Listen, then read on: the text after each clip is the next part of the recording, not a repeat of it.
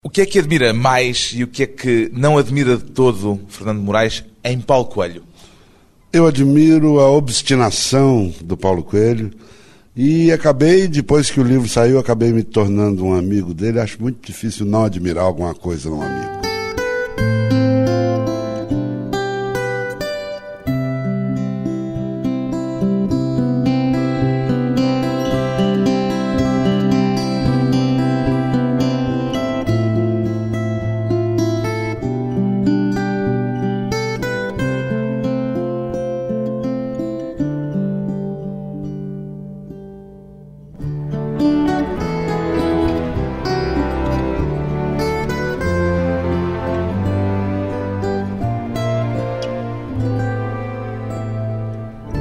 Fernando Moraes, 62 anos, jornalista e biógrafo. É mais complicado, Fernando Moraes, fazer a biografia de uma personalidade viva ou a de alguém que já desapareceu, entretanto? Ah, eu não quero mais fazer de vivo, não. É mais complicado, portanto. É muito, muito mais complicado. O que é que pode correr mal numa biografia, Fernando Moraes? Olha, em primeiro lugar, se você está fazendo um personagem muito remoto, um personagem falecido, você às vezes trabalha com informação de segunda mão, de terceira mão. E eu, como sou, antes de tudo, um jornalista, eu acho que nada substitui o olhar do autor. Então, no caso do Paulo, eu escrevi o livro com muita segurança, porque são coisas que eu vi, que eu descobri, que eu levantei. No caso de Olga, por exemplo, Olga foi morta, que é o personagem. Mulher de Luís Carlos, Carlos Prestes. Prestes a respeito dirigente quem, do Partido Comunista Brasileiro. Isso, a respeito de quem eu escrevi uma, uma longa biografia que virou cinema, foi indicado para o prêmio Oscar. Olga morreu quatro anos antes de eu nascer. Então, eu trabalhei sempre, o tempo todo, com informações de segunda mão. É quase como uma personagem ficcional, algo remota. Quase, quase, quase um personagem ficcional. Então, para poder levantar um trecho da vida dela, eu tive que entrevistar mulheres que estiveram presas com ela em campos de concentração, mas que é sempre um olhar de segunda mão. Pois bem, Fernando Moraes é o biógrafo do único escritor vivo que tem mais obras traduzidas do que William Shakespeare. Acha correto dizer-se que Paulo Coelho, mais do que uma figura literária, é também já uma espécie de popstar, Fernando Moraes? É correto. Eu pude ver isso com os meus olhos. Eu sou jornalista já há quase 50 anos, já acompanhei vários autores importantes, prêmios Nobel, Gabriel Garcia Marques, Goa Vidal, o Vargas Llosa, Saramago, e nunca tinha visto nada parecido com o que é o Paulo Coelho quando chega em público.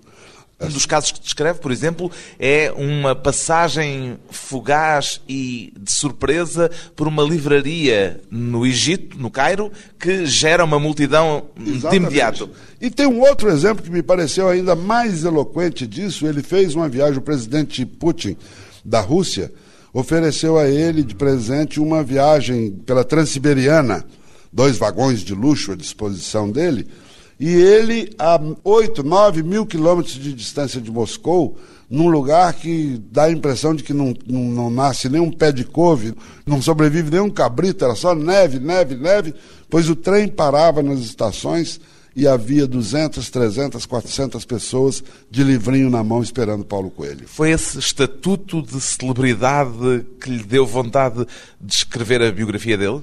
Eu, na verdade, queria saber não quem era o fenômeno, eu queria saber quem era o ser humano que vivia debaixo da pele do fenômeno. Quem era esse tipo, como é que ele era com a mulher, o que, que foi a infância dele.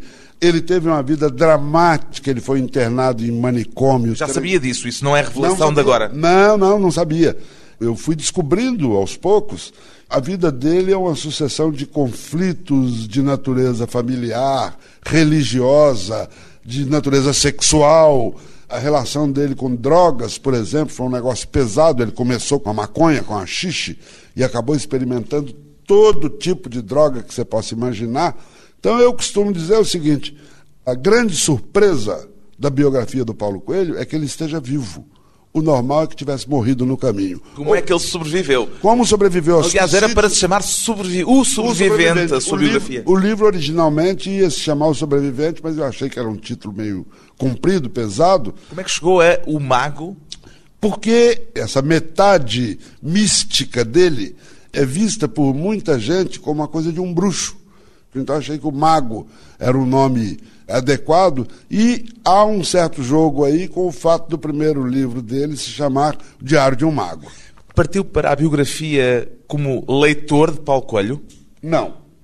Eu não conhecia o Paulo, nunca tinha visto, apesar da gente ser da mesma idade, do mesmo país. Ele viveu sempre no Rio de Janeiro e eu em São Paulo, e às vezes Rio e São Paulo parecem dois países diferentes. Tinha lido apenas os dois primeiros livros dele, Diário de um Mago e O Alquimista.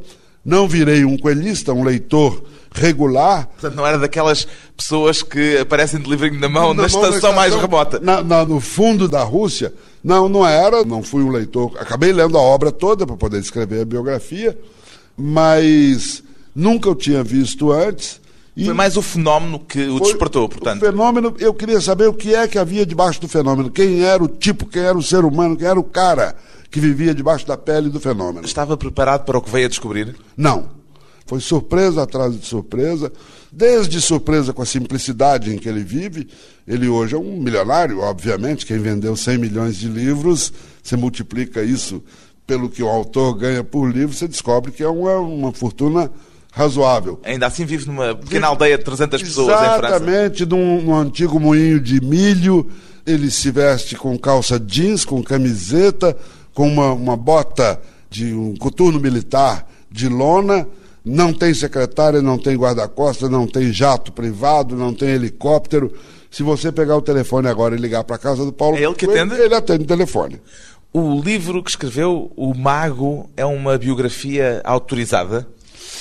Eu diria que é uma biografia consentida, porque ele me ajudou, ele deu depoimento, mas tem uma particularidade. Ele não leu os originais, ele não leu o livro antes de estar impresso. Foi Por exigência Exigência sua? minha, minha. E ele aceitou bem isso? Ele aceitou. Quando eu propus a ele fazer a biografia, eu disse, só tem uma, um pré-requisito, uma exigência. Porém. Um porém que é o seguinte: você não lerá os originais. Ele aceitou. Eu cheguei a pensar que não desse um bom livro, porque se ele estava aceitando, é porque, é talvez interessante. nenhuma revelação interessante. E ao contrário, o livro é uma sucessão de revelações. Segundo li, o Paulo Coelho já tinha recusado imensas propostas de outros biógrafos. Tem alguma explicação para o facto dele ter aceitado a sua? Claro, eu não, eu não, não poderia imaginar isso, até porque ele tinha recusado biógrafos com muito mais prestígio internacional do que eu. Por que, que o aceitou então assim? Eu perguntei, depois ele disse que quando era jovem ele leu um livro meu, exatamente o Olga, e que tinha ficado muito emocionado, muito comovido. Na hora que falaram o Fernando Moraes, ele disse: Esse eu topo. A sua primeira ideia era fazer uma biografia do Hugo Chávez, Hugo antes Chávez. de fazer esta do Exatamente. Paulo Coelho. O que é que eles têm em comum, se é que têm alguma coisa em comum? Olha, primeiro, o fato de serem dois personagens internacionais. Segundo, o fato de serem personagens polêmicos. Portanto, biografias que poderiam facilmente sair do âmbito brasileiro. Estritamente brasileiro. E editar-se pelo mundo editar fora. Editar-se pelo mundo afora. E além disso, além do caráter internacional dos dois personagens, há também o caráter polêmico. Cada um à sua maneira, Paulo Coelho e Hugo Chaves são dois personagens extremamente polêmicos contraditórios, controvertidos, extremamente controvertidos. E isso dá boas personagens. E isso me seduz muito, porque, em geral, esses personagens é que dão bons livros. Não há nada pior para um biógrafo, imagino, do que ter de trabalhar sobre uma figura que não tem altos e baixos, linear, não tem... Linear, o personagem que você, ao saber do começo, você já imagina o meio e o fim. Não me interessam esses. O seu livro teve, tanto quanto sei, dois começos. Por que é que deitou fora as primeiras 100 páginas que escreveu da biografia do Paulo Coelho? Porque eu já tinha escrito mais de 100, quase 200 páginas, e eu descobri no testamento dele uma exigência, que na casa dele no Rio de Janeiro tinha um baú que deveria ser incinerado com todo o seu conteúdo e sem ser aberto, imediatamente depois da sua morte. Quando eu consegui finalmente que ele me desse as chaves desse baú. Como é que obteve a autorização para esse baú? Ele me fez um desafio. Ele disse: se você descobrir quem foi o militar que me torturou no Paraná, a caminho do Paraguai, quase na fronteira do Paraguai, ele foi preso confundido com um guerrilheiro. Não era, era até uma pessoa alienada, não tinha militância contra a ditadura e ele foi preso e foi muito torturado, barbaramente torturado. Aquele que lhe disse que lhe tirava os olhos. Que ia tirar o olho, o militar dizia que ia arrancar o olho dele e mastigar na frente dele. E ele disse: se você descobrir quem é esse sujeito, eu lhe dou as chaves do baú. Eu descobri, fotografei, mandei para ele e ele me deu as chaves do baú. Quando e eu o que, é abri... que saiu de lá de dentro desse baú? E é, saiu ouro puro, ouro puro. 40 anos de diários do Paulo Coelho, dos 10 aos 50 anos. Não deixa de ser surpreendente que o Paulo Coelho tenha decidido abri-lo assim para uma biografia que sabia que não ia ler sequer, depois de ter posto no testamento a indicação de que queria o baú incinerado, incinerado. logo após a morte. Essa é uma das muitas perguntas sem respostas. O que, é que se passou hoje, na cabeça dele para de repente ter aceitado dar-lhe a chave? Se, se nesse baú tivesse informações favoráveis a ele, eu entenderia. Mas foi dos diários que eu tirei as informações mais duras, as coisas mais pesadas da vida dele. Então, isso até hoje eu não entendi por que, que ele fez. Revelações que Paulo Coelho acedeu a dar ao mundo. Depois de um curto intervalo, vamos voltar com o biógrafo de Paulo Coelho, Fernando Moraes sexo, drogas e rock and roll.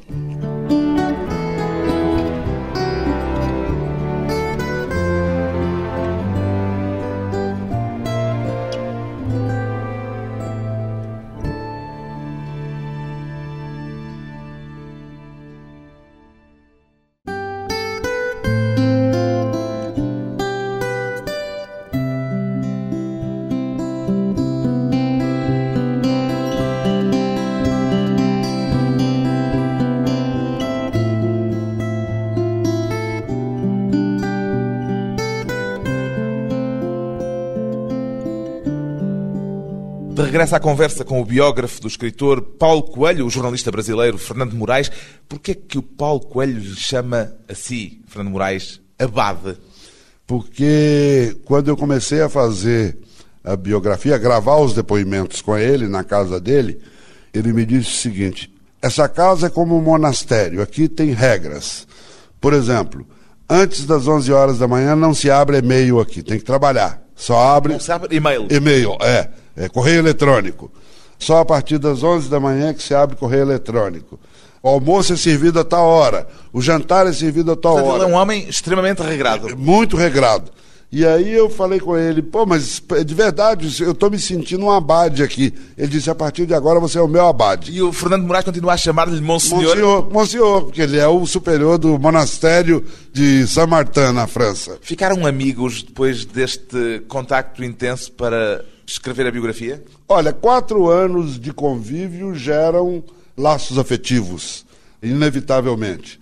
Quando ele leu a biografia já impressa, o exemplar que eu mandei para ele, ele ficou um mês e meio sem falar comigo. Por quê? Eu só soube quando eu peguei o avião e fui à França e perguntei para ele o que, que houve. E ele disse: Olha, eu fiquei muito impactado, tive que ler o livro duas vezes, tive uma enorme dificuldade de me ver como personagem desse livro, mas no fim acho que acabou sendo bom, porque essa biografia fez com que eu realizasse algo que durante 60 anos eu me recusei a fazer, que é uma psicanálise. Para ele funcionou como psicanálise.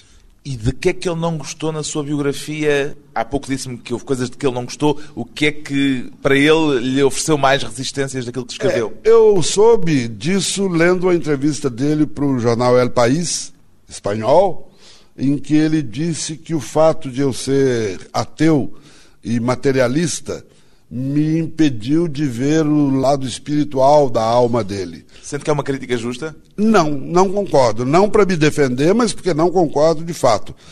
Ele, quando falava de anjos, quando falava de epifanias, de revelações, eu não aceitava, parava e começava a perguntar: mas anjo como? Anjo homem ou anjo mulher? De carne e osso, era uma, uma luz, falava com você como? Falava em português, em francês, em espanhol? Ele respondia a essas Ele ficava muito todas? irritado, dizia, você é um materialista, você não tem sensibilidade para ver a, a transcendência da alma de uma pessoa. Agora, eu estou convencido de que para o leitor do livro foi melhor um biógrafo ateu do que um biógrafo crente. Qual foi a questão que lhe suscitou mais dúvidas. O que é que, apesar de tudo, lhe provocou uma maior quantidade de dúvidas sobre se devia ou não utilizar no livro? É, havia coisas que, inclusive, não me escandalizavam tanto, mas que podiam escandalizar muitos leitores dele. Questões que sexuais. Por exemplo, o fato dele ter tido três experiências homossexuais para saber se era ou não era gay, se era ou se não era homossexual. Uma experiência. Como experiência, exatamente. As relações dele com satanismo, por exemplo, sacrifício de animais domésticos, o fato dele ter induzido pessoas ao suicídio, Uma namorada. uma namorada, os plágios, ele quando era jovem, ele chegou, tem um caso que chama muito a atenção, ele copiou integralmente um artigo do Carlos Heitor Coni, que é um grande jornalista e autor brasileiro, manteve o título e o texto, tirou o nome do Coni e botou o nome dele no lugar, Paulo Coelho de Souza. E eu ficava imaginando, mas meu Deus, eu vou fazer uma revelação dessa sobre uma pessoa que está sendo generosa comigo, que está me, me abrindo a casa, me abrindo a alma. E temia que isso pudesse trazer um choque ainda maior a ele. Ele não lhe pôs, depois de ter lido o livro, nenhuma questão Não, em relação a essas não, revelações. Não, nada, nada, nada, absolutamente nada. O que ele tem dito, que eu leio com frequência na imprensa quando ele é entrevistado sobre a biografia, é que ele se arrependeu profundamente de ter aberto o baú com os diários para mim. E percebeu porque é que ele se arrependeu? Por causa dessas informações. Isso que se chama de sexo, drogas e rock and roll. Ele não lhe abriu, no entanto, os diários posteriores àquele baú. Não. Até porque ele, Portanto, há outras revelações há outras revelações. Mas veja uma coisa, eu defendo, eu tenho defendido com ele, que os diários sejam publicados na íntegra. Publique. Não dá para publicar Bem, na íntegra. na 170 íntegra. diários grossos. Mas, mas isso aí você põe uma pessoa para organizar, para compactar. Eu acho que, que ele devia publicar isso num livro, seria um livro grosso, chamado Diário de Paulo Coelho. E porquê é que acha que devia publicá-los? Porque são muito reveladores. Muito, muito. Eu, na verdade. bem escritos? São muito bem escritos. Paulo escreve bem. Eu, eu não, não- Na verdade, o fato de eu não ser um leitor frequente dele não se deve à qualidade ou à má, boa, má qualidade dos livros dele, mas ao fato de eu ser uma pessoa que não tem fé religiosa, não tenho nenhuma convicção religiosa. Ele requer fé religiosa ele- enquanto escritor? Ele escreve para quem acredita. Entre esses episódios que imagino que lhe devem ter causado alguma perturbação no momento em que deparou com eles, abrindo, folheando e lendo aqueles diários, há, por exemplo, o episódio em que descreve um encontro de Paulo Coelho com uma prostituta de mais de 70 anos em Paris. Não deve ter sido fácil evitar a vulgaridade para escrever sobre um episódio Claro, destes. claro, eu, é claro, isso aí, ele foi num prostíbulo e escolheu a mulher mais velha do prostíbulo, entrou para o quarto e não fez sexo com ela, pedia apenas que ela ficasse dançando nua na frente dele, e ele ali imaginando quem era aquela mulher, como é que ela seria na casa dela, com os netos dela. Então é uma cena quase patética e que certamente é uma cena que impacta muito as pessoas que leem. Teve dificuldades de escrita em alguns dos episódios mais pessoais para evitar eh, algumas das armadilhas da escrita, como sejam a vulgaridade, Vulgaridade, ou as eu- facilidades claro, eu- eu- nesses casos eu fiquei permanentemente alerta para evitar a bisbilhotice, a vulgaridade. Mas quem vai ler uma biografia de Paulo Coelho não é também um pouco por bisbilhotice que ele É, é um pouco voyeur, é um pouco é a pessoa que olha no, no buraco da fechadura. Mas eu não queria fazer um, um livro com bisbilhotices, eu queria fazer um livro com informações que ajudassem o leitor a entender a personalidade de quem é o Paulo Coelho. Retrospectivamente, conhecendo essas histórias como as conhece, chegou alguma vez, em algum momento, a dar razão à família de Paulo Coelho por tê-lo internado num hospício, por tê-lo submetido a todas aquelas violências, como, por exemplo, os choques elétricos? Eletrochoques, claro. Tive sim, tive. Em alguns momentos, quando eu descobria determinadas passagens da vida dele, me passava isso pela cabeça. Eu dizia, Ele era "Pô, doido mesmo." Era doido mesmo, os pais tinham razão. Se eu fosse pai, eu talvez tivesse mandado para um hospício como. Claro, não faria isso, é uma coisa medieval, mas esse tipo de pensamento me passou várias vezes pela cabeça. Quando descobria uma dessas informações pesadas, episódios pesados, eu falava, meu Deus do céu, mas será que o pai tinha razão ter mandado esse menino para o hospício? Como é que descreveria o Paulo Coelho de hoje? Olha, o Paulo Coelho de hoje é um homem sereno, ele voltou ao cristianismo que ele tinha abandonado Depois de passar por rituais satânicos? satânicos e tudo isso, voltou ao cristianismo. Ele abandonou as drogas, absolutamente, ele que tinha experimentado de tudo, hoje Abandonou o rock também? abandonou o rock, abandonou os casamentos heterodoxos, aqueles com mais de duas pessoas na cama, E deu os primeiros passos, aos 40 anos, ele dá os primeiros passos para se converter naquilo que foi o sonho de toda a sua vida, que era ser um leitor lido no mundo inteiro. Um escritor. Um escritor lido no mundo inteiro, perdão. Que é qualquer coisa que aparece desde cedo nos diários dele. Desde o começo ele dizia isso. A única coisa que eu quero ser na vida é um, um autor lido no mundo inteiro. Ele foi um roqueiro de sucesso, ele foi um, um, jornalista de sucesso, ele foi um dramaturgo de sucesso, ele foi um executivo de multinacionais fonográficas com muito sucesso, poderia ter feito carreira em qualquer uma dessas atividades, mas tudo isso para ele foi uma passagem. O que ele queria ser é o que ele é hoje. E curioso que todo mundo o desestimulava. Quando ele fala disso pela primeira vez com a mãe, a mãe diz o seguinte: desiste, meu filho, vai ser engenheiro. O Brasil tem 70 milhões de habitantes e só tem um Jorge Amado. O que é que faz correr hoje o Paulo Coelho? A fama, o dinheiro, conseguiu perceber? Não, o dinheiro já não, não tem mais absolutamente nenhuma importância para ele. É, a fama? É, e mesmo a fama, eu acho que é o prazer de ser, isso que você comentou aqui no início do programa, de ser o único autor vivo mais traduzido do que William Shakespeare. E a tentativa de reconhecimento, já não por parte dos milhões de leitores que mas compram, mas pela crítica. No começo, ele ficava completamente desnorteado com a crítica. Se deixa, eu via pelos diários, a reação dele nos diários. Ele ficava mortificado com a crítica. Ele nunca teve uma crítica favorável. Não é bem assim. No Brasil, não. Brasil, quase que sem exceção, ele é tratado, às vezes, de uma maneira insultuosa. Fora do Brasil, há críticas ruins, há críticas boas. Na França, na Inglaterra, Alguns livros são melhor recebidos, outros livros não, mas no Brasil, que é a terra dele, que é a pátria dele, salvo exceções, sempre foi muito maltratado pela crítica. Hoje ele não se importa mais com isso. Um dos objetivos, depois da fama, ele já o alcançou, que é o assento na Academia Brasileira de Letras. Imagino que é qualquer coisa a que ele dá um valor muito grande. Deu um valor muito grande a entrar para a academia, mas nunca mais pôs os pés lá. Depois que ele foi eleito, a academia já fez 250 sessões, ele compareceu a três. Por quê? Porque vive pelo mundo. Eu acho que ele, na verdade, no fundo, ele queria era mostrar que era capaz de entrar para a Academia Brasileira de Letras, ponto final. Mais um sinal da obstinação da, de da, Paulo Coelho. Da, da, obsessiva obstinação do Paulo Coelho. A obsessiva obstinação de Paulo Coelho. Depois de mais um breve intervalo, voltamos com Fernando Moraes e o Mago.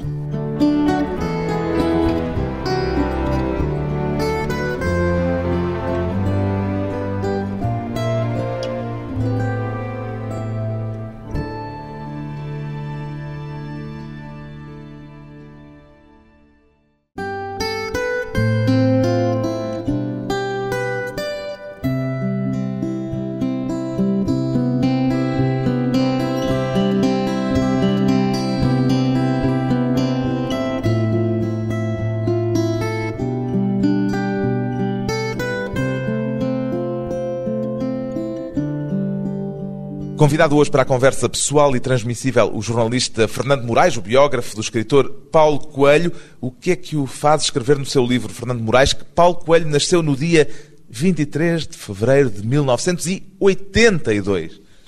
Porque. É, em 82 o... ele já tinha que 30 e tal anos. Tinha quase 40 anos. A pessoa, o ser humano Paulo Coelho, nasceu em 1947.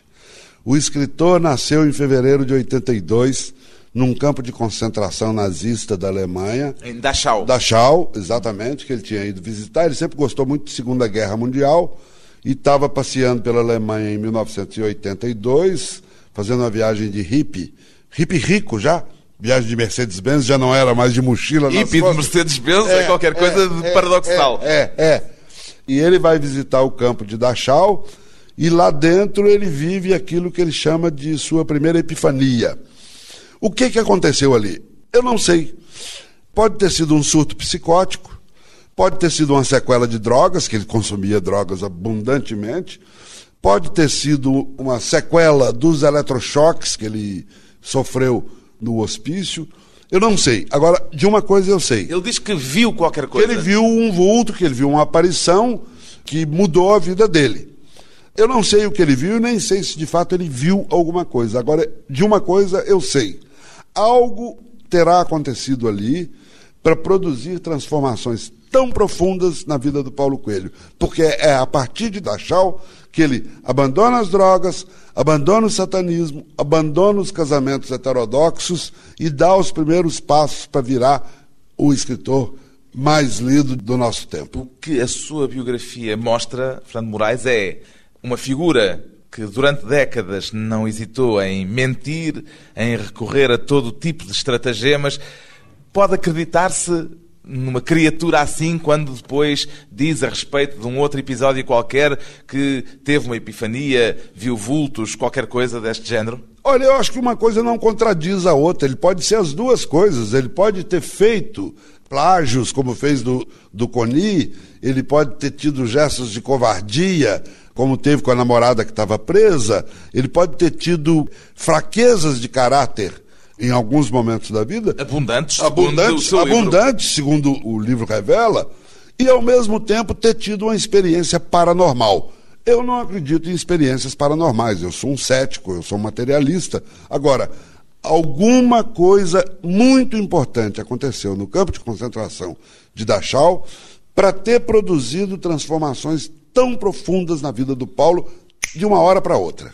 O Fernando Moraes conta também como o Paulo Coelho é supersticioso e isso já foi algo que o próprio Fernando Moraes viu no convívio com ele. Tive a oportunidade de ver manifestações da superstição dele muito curiosas. Descobriu uma personagem que, pela sua descrição, é supersticiosa de uma forma quase maníaca. Quase maníaca. Ele se vê uma pluma de pombo na calçada, ele muda de calçada, vai para outro lugar. Se vê uma mulher grávida falando num telefone público, ele isola, bate na madeira três vezes, porque acha que traz energia negativa.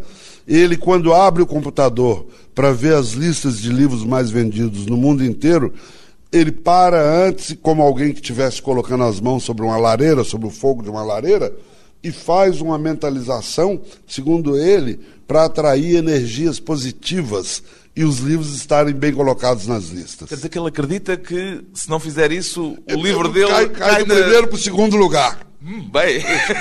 Agora, o, o, é sui generis. é sui generis. Agora, eu tentei fazer isso no computador e meus livros não subiram do terceiro para o primeiro. Embora este seu livro tenha vendido esse muito. sim, mas esse ainda não fiz mentalização. Ah, não? Não, não, aprendi, não foi não, nada que aprendeu não, do Paulo Coelho nos não, seus não, encontros com Não, ele. foi bruxaria. Interrogou sobre essas superstições? Sim. Ele fala abertamente sobre fala isso? Fala abertamente sobre isso, que acredita que determinados sinais são indicadores de energia negativa, determinadas pessoas, ele não fala nomes de algumas pessoas, ele não fala... Não diz o nome do Paraguai, não é? Não fala o nome do Paraguai, do país Paraguai, ele não, ele não Porque fala... teve lá o tal eh, Exatamente, problema. que ele acha, a, a caminho do Paraguai, ele foi torturado, foi preso e torturado, ele não fala, não sei por que razão, ele não fala o nome do ex-presidente Fernando Collor de Mello. E se alguém falar à frente dele o nome ele do Paraguai? Madeira, ele, ele vai, procura uma madeira e bate três vezes. Também não diz Fernando Collor de Mello? Não fala o nome de Fernando Collor de Mello. Tem mais alguns nomes que eu não me lembro agora, ou de pessoas, ou de lugares. Não usa determinado tipo de roupa, não usa camisa xadrez, por exemplo, porque acha que traz. Agora, isso no Brasil, isso para vocês portugueses, talvez seja uma coisa meio surpreendente, mas no Brasil é muito comum o ex-presidente José Sarney não usa roupa marrom.